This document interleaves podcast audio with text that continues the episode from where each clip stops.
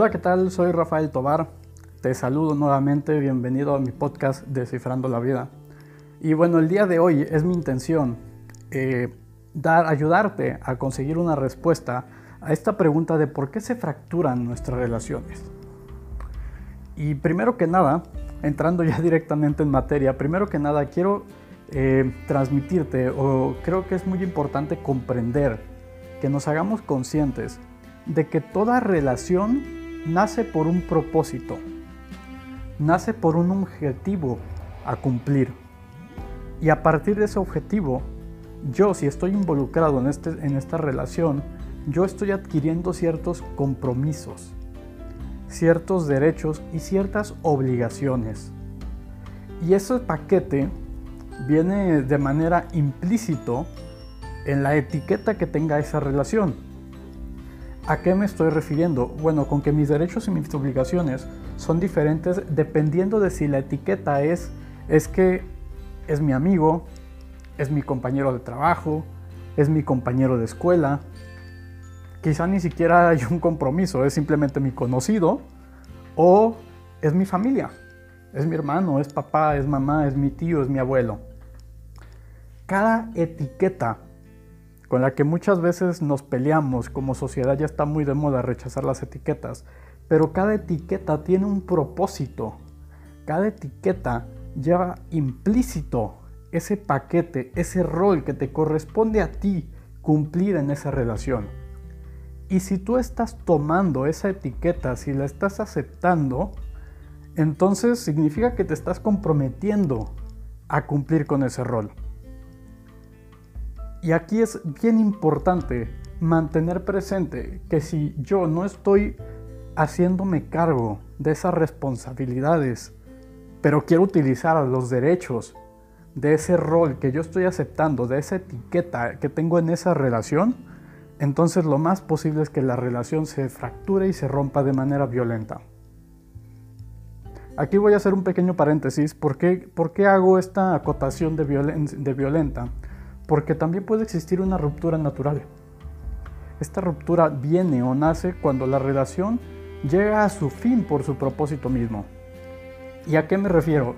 Quiero que rápidamente eh, te vayas a recordar relaciones, personas que estuvieron en tu pasado en algún momento, en alguna etapa de tu vida, y que el día de hoy simplemente ya no tienes comunicación con ellos. Pero no hubo un conflicto, no hubo una agresión, no hubo una situación violenta, simplemente se distanciaron, pero si tú en este momento tomaras el teléfono y buscaras comunicarte con esta persona, seguramente te contestaría de buena gana. Seguramente estaría en disposición de ir a tomarse un café y quizá podrían comenzar a entablar una nueva relación. Pero la relación original llegó a su fin. La relación original se fracturó, por así decirlo, de manera natural, porque ya no era necesaria para cumplir ese propósito. ¿Y a qué me estoy refiriendo con esto del propósito de las relaciones? Y esto es, esto es importantísimo. Si tú llegas a tener claro este principio, te va a ayudar muchísimo para todas las relaciones que entables de aquí en adelante en tu vida o incluso las que ya tienes. Cuando tú tienes en vista o tienes claro cuál es el propósito, puede ser algo tan general como simplemente pasar un buen rato. Yo puedo elegir entablar una relación con una persona porque me encanta estar con esa persona porque me río muchísimo, porque nos reímos juntos, porque tenemos el mismo sentido del humor. Simplemente por eso. Y si en algún momento esa relación deja de cumplir ese objetivo de reírnos, de divertirnos, muy seguramente esa relación va a llegar a su fin. Yo puedo elegir entablar una relación con alguien por un proyecto, una relación de, crear una empresa, de crear un negocio juntos. Y si en algún momento ese objetivo deja de cumplirse, esa relación puede llegar a su fin. Yo puedo entablar una relación con alguien porque estamos compartiendo eh, muchas cosas, estamos compartiendo intereses, estamos compartiendo gustos, compartiendo valores y entonces quizá en lugar de que esa relación llegue a su fin, yo quiero llegarla a un nuevo paso y entonces quiero entablar una relación de pareja. Pero en el momento que uno de los dos deje de cumplir su rol, deje de aportar lo que le corresponde, y estoy hablando rol hombre y mujer, tan sencillo, tan básico como eso, en ese momento esa relación puede llegar a su fin. Después voy a hacer algún tema sobre, específicamente sobre relaciones de pareja, pero quiero que seas consciente de eso. Hay muchas veces, es súper común escuchar allá afuera que la gente dice, es que se acabó el amor, es que ya, ya no me gustó, ya este, pues no sé, ya, ya no estaba enamorado o enamorada. Y lo único que ocurre es que una de las dos partes deja de cumplir su propósito como hombre o como mujer, que es el propósito por el cual en un inicio se estableció la relación y entonces obviamente va a llegar a su fin. Ahora, quiero entrar en el tema de las rupturas eh, violentas o las rupturas conflictivas, que muy seguramente son las que están pasando en tu cabeza y tú dices, pues bueno, estoy entendiendo un poco, pero ¿por qué así? ¿Ok? Y quiero que te des cuenta que toda relación que existe, todas estas que te estoy mencionando, desde la más básica que simplemente da reírnos juntos, hasta la más elaborada que es la relación de pareja, tienen eh, la misma base, que es justamente cumplir este propósito. Y el riesgo de que comience, de que haya un conflicto, pues bueno, tiene que ver con los apegos que comiences a tomar en esa relación. Con las exigencias implícitas, con las exigencias que comienzan a ver dentro de esa relación también. Cuando una de las dos partes comienza a desarrollar este sentimiento de de me perteneces o te pertenezco, entonces esta relación es cuando realmente comienza a volverse tóxica. Es cuando esta relación ya, ya entra en un gran riesgo de que haya conflicto. Y muchas veces es casi inevitable que haya este conflicto porque sí, empieza a haber una codependencia entre, las partes. Y bueno, voy a tomar primero como ejemplo lo que son las relaciones primordiales, la, relación nuclear de nuestra sociedad humana, que pues es la relación papá, mamá, hijo. ¿Por qué quiero tomar este ejemplo? Porque número uno, quiero resaltar el hecho de que como ser humano, si yo nací en una sociedad, yo estoy forzosamente atado a tener una relación con alguien. Y como ser humano somos seres sociales, así que forzosamente estamos atados a las relaciones humanas. Y no, no quiero entender esta palabra de atados con una connotación negativa, es simplemente una necesidad que tenemos como especie para salir adelante, porque como hijo, cuando yo llego al mundo por primera vez, soy completamente vulnerable soy inconsciente, soy incapaz de hacerme cargo de mí mismo. No tengo ni siquiera los recursos físicos para poderme alimentar, para poderme vestir, mucho menos para poderme proteger de las amenazas de la vida. Y entonces tengo esta, este vínculo, esta relación con papá y con mamá, en donde se entiende que papá tiene una, obligación, tiene un, un compromiso que cumplir para conmigo, así como tiene un compromiso que cumplir para con mamá. Y mamá tiene compromisos diferentes, pero también tiene compromisos que cumplir conmigo y con papá. Y lo que ocurre aquí es que pues esos compromisos papá y mamá quizá los tengan muy claros en un inicio, pero el hijo no los tiene tanto, porque va desarrollando su conciencia conforme va creciendo. Y incluso este tipo de relación que es básica es, lo más esencial sobre lo que se sustenta el funcionamiento de nuestra sociedad humana, también puede llegar a romperse en conflicto. Puede darse el caso en donde el hijo escape de casa, o puede darse el caso en donde haya violencia intrafamiliar, en donde papá o mamá abusen del hijo de manera verbal o física. Y esto ocurre cuando comienzan a desarrollarse eh, comportamientos o como te decía, esta creencia, este derecho de exigir. Se comienzan a crear resentimientos entre, entre las relaciones. Y esto es perfectamente aplicable para la relación de pareja. Esto es perfectamente aplicable para las relaciones de trabajo, incluso para las relaciones de amistad. Este tema de los resentimientos que comienzan a acumularse pueden llevar a que la relación se rompa de manera abrupta.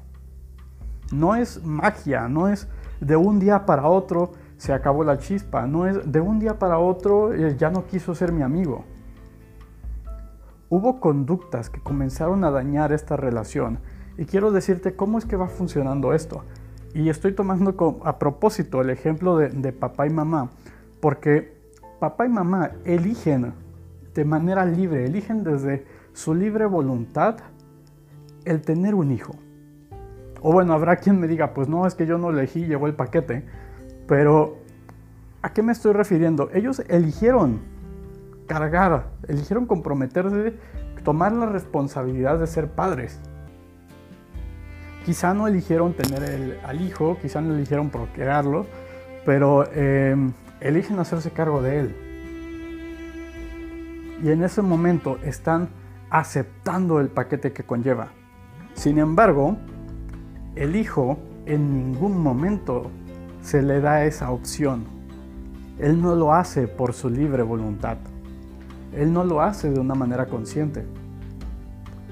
Y puede llegar este momento, esta llamada, temida etapa de la, de la adolescencia, en donde comienza a entrar esta parte que llamamos la rebeldía que no es otra cosa más que el hijo comienza a, sentir este instinto de ver por sí mismo.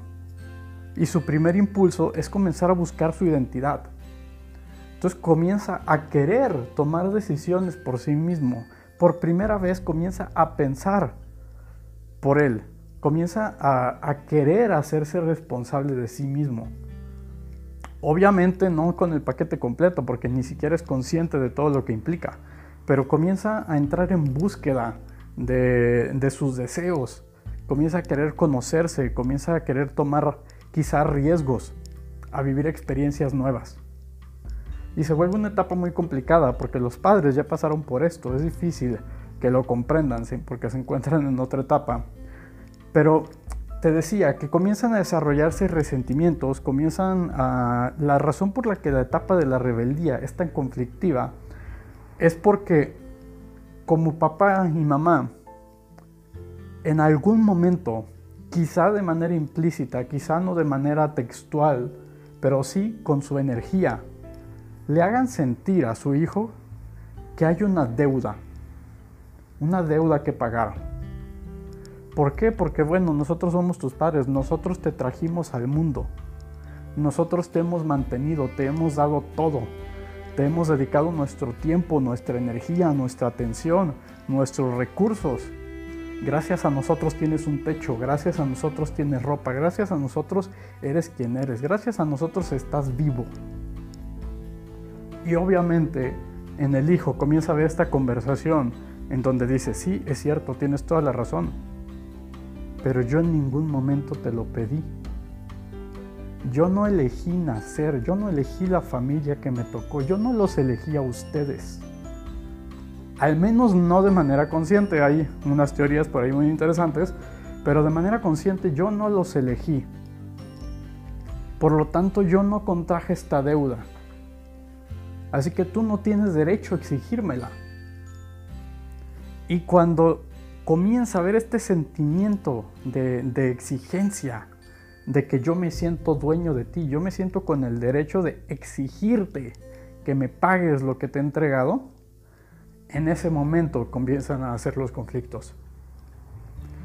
Y tú, que quizás estás pensando en tu relación de pareja o en tu relación de amistad, quiero que te des cuenta que pasa exactamente lo mismo. Con nuestras parejas también nos podemos sentir dueños de ellos.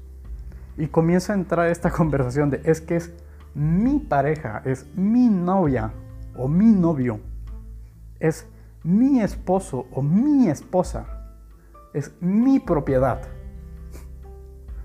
Y comenzamos a desarrollar este tipo de conductas en donde hay conversaciones, donde eso que dicen, que después las relaciones ya son más por costumbre que por otra cosa. Porque entonces yo ya te he dedicado todos estos años de mi vida Yo ya te, he dado tanto, te, he dado mi tiempo, te he dado los mejores años de mi vida. Entonces tú me tienes que responder a mí. Cuando en un inicio las relaciones se aceptaron de un, como te decía, una libre voluntad. Yo estoy aceptando este paquete porque yo así lo quiero. No porque sienta que te debo algo, sino porque eh, lo siento que es lo que quiero, es el siguiente paso en mi vida, es una experiencia que quiero vivir. Es una persona en la que me quiero convertir. No es porque te deba algo. Y esto puede sonar muy gacho, puede sonar muy fuerte, pero esto es, esto es lo importante, esta es la conclusión que podemos rescatar de toda esta reflexión y toda esta charla que te estoy dando. Y es justamente que todas las relaciones nacen con un propósito y en ningún momento implica una deuda. Los seres humanos nos utilizamos todo el tiempo para cumplir esos propósitos. Yo de alguna manera utilizo a mi familia, yo la, utilicé para poder tener tiempo de desarrollarme, para poder aprender de esta vida, para poder conocer el mundo, para poder tener una educación, para poder tener eh, una cultura, para poder tener un criterio. A mis compañeros de trabajo los utilizo para poder cumplir con el propósito de sacar adelante el trabajo, de poder dar un servicio, dar un bien a la sociedad y entonces como recompensa por eso poder recibir un pago. Pero ¿cuántas veces no tenemos la concepción de que yo estoy en este trabajo y porque yo estoy aquí ya me deben? Porque yo estoy dedicando mi tiempo y mi esfuerzo. Pero perdemos de foco el propósito de esa relación. Perdemos de foco el valor que estamos eh, ofreciéndonos, que estamos aceptando, que vamos a aportar para que esa relación funcione. Y entonces cuando estoy en una relación de pareja y comienzan a darse esos sentimientos de codependencia, es muy probable que la relación vaya a terminar en un conflicto. Y como te decía, la conclusión que podemos sacar de aquí es tan fría como lo que te estoy diciendo, los seres humanos nos utilizamos todo el tiempo. Lo aceptemos o no, los guste o no, lo creas o no, es la realidad, porque las relaciones tienen un propósito. Y no me lo tienes que creer a mí, ¿no? Simplemente observa tu vida, observa tu historia. Como te decía, ¿cuántas relaciones no se han terminado simplemente porque su objetivo ya no se cumplía? Esa relación en la que te encuentras hoy, si quizá tiene conflicto, ¿de dónde viene ese conflicto? ¿Quién de las dos partes está faltando? Y si no es la otra persona, entonces seguramente eres tú. Y ahora quiero que reconozcas el poder que puede darte a ti reconocer y aceptar esto que te estoy diciendo. ¿A qué me refiero? Que en este momento tú tienes la posibilidad de analizar tus relaciones y ver si están cumpliendo o no el propósito con el que tú entablaste esas relaciones. Y las relaciones futuras que vayas a entablar, tú tienes la elección de involucrarte, de comprometerte o no con esas relaciones a partir de su propósito. A partir de que para ti cumplan con llenar eso que es con aportarte eso que es lo que tú quieres eso que es la persona en la que te quieres convertir, con ese objetivo de vida que estás persiguiendo. Y quiero que te des cuenta lo poderoso que es esto, porque imagínate la siguiente situación. Suponiendo que yo estoy buscando una relación con una mujer, en el momento que yo me acerco a, una mujer, sea la que sea la mujer que, que conozca en mi vida, si yo tengo claro el propósito de la relación que quiero entablar con ella, entonces yo tengo el poder entero en la relación. Porque en un inicio lo más posible es que si, es, si yo fui quien me acerqué entonces significa que yo tengo por lo menos una ligera idea, yo tengo un interés inicial en entablar esta relación. Y la otra persona en un inicio posiblemente no tiene ninguna idea. Está abierta a recibir lo que sea que le dé la vida, está abierta a recibir lo que sea que esa relación pueda aportar. Si se construye una relación duradera, qué padre, y si no, pues también qué padre, fue un bonito momento de convivencia. Pero si yo desde un inicio tengo bien claro cuál es el propósito que estoy buscando, entonces yo puedo ver si esta persona que tengo enfrente encaja en la etiqueta que le quiero poner o no. Y hoy está muy de moda que la sociedad este, se pelee con las etiquetas y que digamos que no hay que poner etiquetas porque juzgar no es bueno, pero las etiquetas hacen que las relaciones funcionan, que las relaciones funcionen. Las etiquetas por sí mismas implican responsabilidades, implican privilegios, implican un propósito a cumplir. Y quiero que te des cuenta de esto, porque el problema no está con la etiqueta, el problema nuevamente viene cuando una de las personas no acepta o no cumple el rol que lleva por, por sí misma esa etiqueta dígase amigo, dígase compañero de trabajo, dígase compañero de escuela, dígase pareja, dígase papá o mamá o tío o abuelo o quien sea. Como te decía, desde que venimos a este mundo, venimos atados a relaciones. Ya tenemos una etiqueta y la primera etiqueta que yo tengo es hijo, es bebé.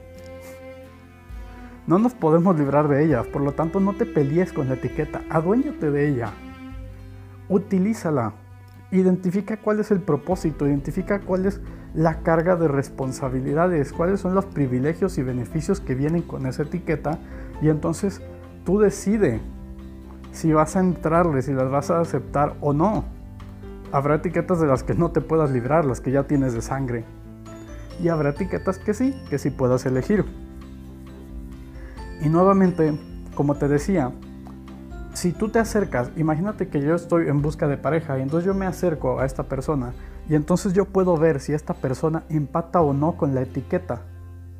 Yo puedo ver si esta persona es comienza a completar el perfil. Es como cuando fue a una entrevista de trabajo y entonces la empresa tiene un checklist, tiene una hojita donde va anotando todos los puntos y donde va viendo si efectivamente soy yo el candidato ideal. Y tal cual, Puede ser así en tus relaciones. Puedes tú ir tachando los puntos y viendo si la persona que tienes enfrente es el candidato ideal o no para entablar esa relación que tú quieres. Esa relación de mejor amigo o mejor amiga. Esa relación de, cómplice. Esa relación de amigo de fiesta. Porque puede ver que sea tan simple como eso. Y entonces dices, ¿esta persona le gusta tomar? Sí. ¿Esta persona le gusta salir de fiesta? Sí. ¿A esta persona le gusta desvelarse? Sí. Check, es mi amigo de fiesta. O puede ser una lista tan compleja como, ¿esta persona tiene los mismos valores que yo? Sí. ¿Esta persona tiene, los, tiene gustos similares a los míos o algunos diferentes que me interesen? Sí. ¿Esta persona tiene los, más o menos los mismos propósitos en la vida? Sí pues vamos por buen camino, quizá podamos llevarle una nueva relación. Y lo que quiero decirte con esto es, eh, en pocas palabras o a manera de resumen, de conclusión, es que todas las relaciones humanas que entablamos desde que llegamos a este mundo tienen un propósito. Cuando dejan de cumplir ese propósito, las relaciones terminan de manera naturalmente o se fracturan de manera abrupta de igual manera van a llegar a su fin, para dar lugar a la posibilidad de que podamos entablar nuevas relaciones. Y como te decía en un inicio, puede ser una nueva relación con la misma persona. Simplemente se necesita que ambas personas, de manera implícita o de manera explícita, acepten las responsabilidades o acepten el compromiso de un nuevo propósito. Así que a modo de recomendación quiero decirte, y puede sonar quizá un poco exagerado o ridículo, sobre todo si tú estás en una relación de pareja o estás buscando entablar una relación de pareja, que de cuanto en cuanto se sienten a hablar de cuál es el propósito que tienen, de qué es lo que esperan el uno del otro. Y más importante, si lo están recibiendo o no.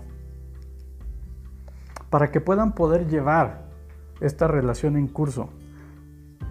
Déjame decirte que una de las razones por la que las relaciones de pareja son tan complicadas es por el gran propósito que conllevan. Es por la gran carga que adquieren las personas que se involucran en esta relación. Porque el propósito es construir algo que sea para toda la vida. Y eso es una gran utopía. Porque realmente no existe nada que pueda durar durante toda la vida sin cambiar. Por lo tanto, esta relación va a evolucionar con el tiempo. Así como la relación de papá y mamá, porque tú si eres padre o si eres madre, jamás vas a dejar, vas a dejar de serlo. Es una relación que ya tienes, que la tienes unida por sangre, pero sí es una relación que puede cambiar. En el momento que tu hijo deja de ser dependiente de ti de manera física, de manera económica, y comienza a crear su propia vida, entonces esa relación cambia y comienza a tener matices más de amistad que incluso de familia. Y esa es la razón por la que muchas veces eh, encontramos estas personas que dicen, es que mi papá también es mi amigo, es que mi mamá también es mi amiga. Pero para que esa relación pueda cumplir ese propósito, es necesario que ya no haya, eh, o sea, que la relación predominante sea la que se encuentre más libre de compromisos. Porque sí es posible tener más de un tipo de relación con una misma persona. Sí es posible que tu compañero de trabajo sea tu amigo. O si sí es posible que tu amigo se convierta después en tu novio y que tu novio se convierta después en tu esposo y que siga siendo tu mejor amigo. Pero es muy importante saber distinguir, saber discernir que cada etiqueta que le ponemos a esa persona con respecto a una relación tiene un propósito en particular. Y que si bien es mi pareja, también puede dejar de ser mi amigo. O si bien es mi amigo, también puede dejar de ser mi pareja. Todo depende de si, está, de si la convivencia, de si lo que las dos personas están poniendo en el espacio está correspondiendo al compromiso que adquieren al momento de aceptar esa etiqueta o no. Y bueno, eso es todo por hoy. Espero que esta reflexión te haya resultado interesante. Eh, si tienes algún comentario o alguna duda sobre algún punto, te invito a que me dejes un comentario. Eh, también te invito a que me sigas en mis redes sociales, en Facebook, en, YouTube. Estoy comenzando a subir estos, estos podcasts. Después comenzaré a subir videos. Y bueno, pues nada, deseo que tengas un excelente día, deseo que tengas una excelente vida. Y si te gustó este contenido, por favor compártelo con alguien que creas que le pueda ser de valor. Soy Rafael Tobar, me despido y gracias una vez más por haber estado en Descifrando la Vida.